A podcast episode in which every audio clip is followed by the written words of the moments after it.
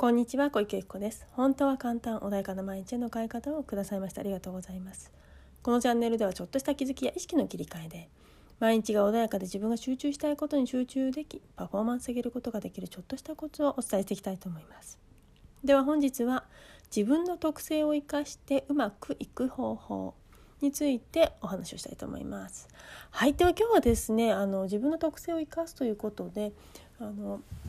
うん時々ねできないことを一生懸命頑張ってできないよってね苦しんでいる人やだったりとか自分もねそういう経験が私自身もありますしそういう経験をしてるかしたことがある方も多いんじゃないかなっていうふうに思うんですね。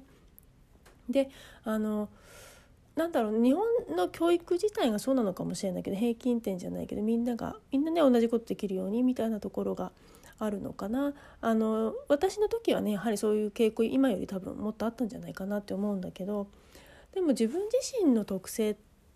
自分自身のね持っているものって他の人は持ってないことたくさんあるんですよね。であの自分が不得意でも誰かが得意だって反対に自分は得意だけど誰かが不得意なことっていうのはあるんですよね。でそれがお互いに補い合ってうまく帳尻合わせてあのパフォーマンスが上がっていくっていうことってあるんですよ。ところができないことを一生懸命頑張って本来生かす生かすべきはずのね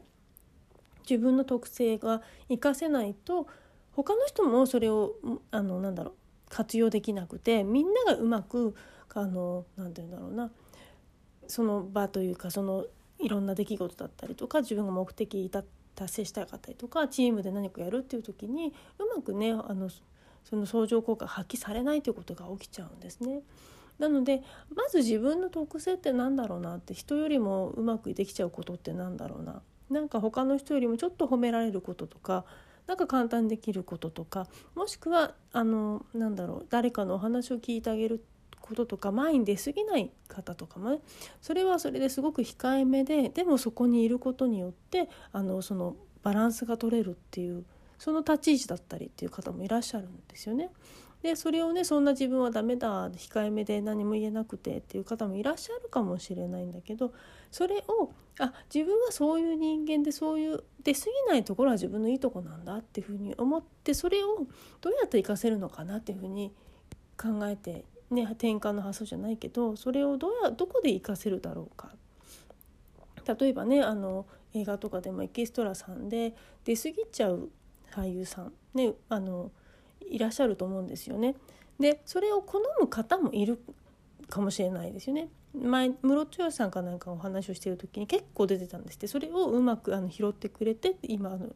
ポジションがあるっていうふうにお話をされてたんですけどそれがいい方もいるし反対にねビートたけしさんはもう出過ぎるエキストラ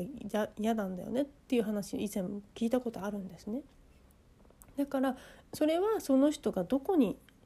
ね、あの配置されれば自分というものは生きるのかなっていうのを見つけるためにもまずそれをねちゃんと自分の特性でそれはいいあの自分自身のいいとこなんだね、一見はあのはなんだろうそうじゃない人からするとそうそれはマイナスに思えちゃうこともあるかもしれないんだけどそうじゃなくて生かす場所も実はあるんですよね。だからそれをちゃんとまずはね自分生かす場所はねわからないかもしれないけど自分がどういう特性なんだろう。じゃあそれが短所だと思って出してってもいいと思うんですよね。短所が実はあこれできないよね自分ねいつもこうだよねってあの自信がなくていつも引いちゃうよねとかってあるかもしれないんだけどでも引くことができるっていう自分も素敵なんですよね。あんまり出過ぎる人もいるけれどそうするとやはりあの圧が強すぎちゃったりもするしね。だから何がいいかっていうのはそれ物事の取りようだったり場所によって変わってくるんですよね。だからいいことも悪いことも別にどっちもなくってですねその自分が活かせる場所に行けばいいだけの話なんですね。で最近ちょっと、ね、自然のをねやうんと見学に行ってたらなんかやるやらなきゃいけない環境にちょっと実は入ってしまってですねこれからね学びに行って自然のをやるんですけどあの自然のこの間ね行った時教わったのはあの雑草とかも含めてねいろんな何かじゃあそこにちょうどあったトウモロコシだったかな？トウモロコシ植えるのに他にも周りに一緒にねお野菜と他のお野菜と一緒に植えるんですよね。で植えてでさらにあのそれをまた畑にその時は移すような形でねあのビニールハウスにあったんだけど移した時に雑草もちゃんと生かすんだよって。でお互い相乗効果でなんだろういろんなものがねこの葉っぱはこれこの雑草は雑草この野菜はこれにいいよとかっていろんなお互いを補完し合うことによってより一層美味しいお野菜ができるそうなんですよ。であのよく耕しましょう田をね耕したりとか畑を耕したりとかすると思うんだけど畑をね耕さないんですよねそこの自然のっていうのね。であの話聞いてたなんだろう環境によまあ時期によっても違うかもしれないけれども葉っぱの根っこっていうのはあの秋だったり冬になったり枯れ出して根っこが細くなりますよね。そうすると耕さなくても根が細くなるということはそこに空間隙間ができるから自然と土が柔らかくなるそうなんですね。だから本来自然を生かしてあげてればちゃんと物は育つんだよお互いの良さを尊重し合って共存させてあげると石野菜ができるんだよみたいな話をね聞いてきたんですよ。でまたねこれからちょっと自分も少し学んでやらなやるんですけどでねまたいろんななんだろう人生みたいだなというふうに思ったんですよねそれ聞いた時に。でお互いがお互いを尊重し合ってお互いを補い合っていいとこも悪いとこも含めてね自分ができないところがあるからそれができる人が生きるのであってそれをねあのバランスよくバランスというかお互いがね補完し合いながらあの成長するとより本当に美味しいお野菜ができるようにおいあのその場がね何か目標だったり会社だったり自分が向かう先みんなが向かう先のものが成果がものすごく素晴らしいものになったりとか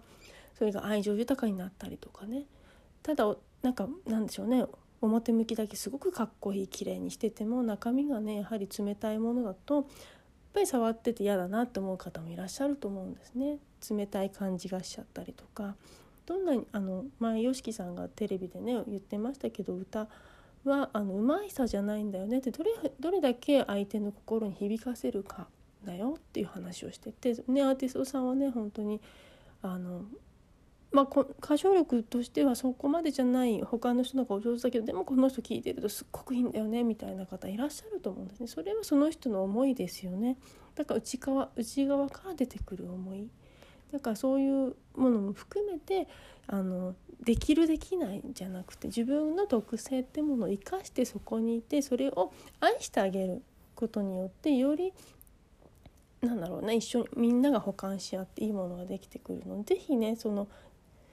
なんだろう自分ができないことに集中意識を向けない。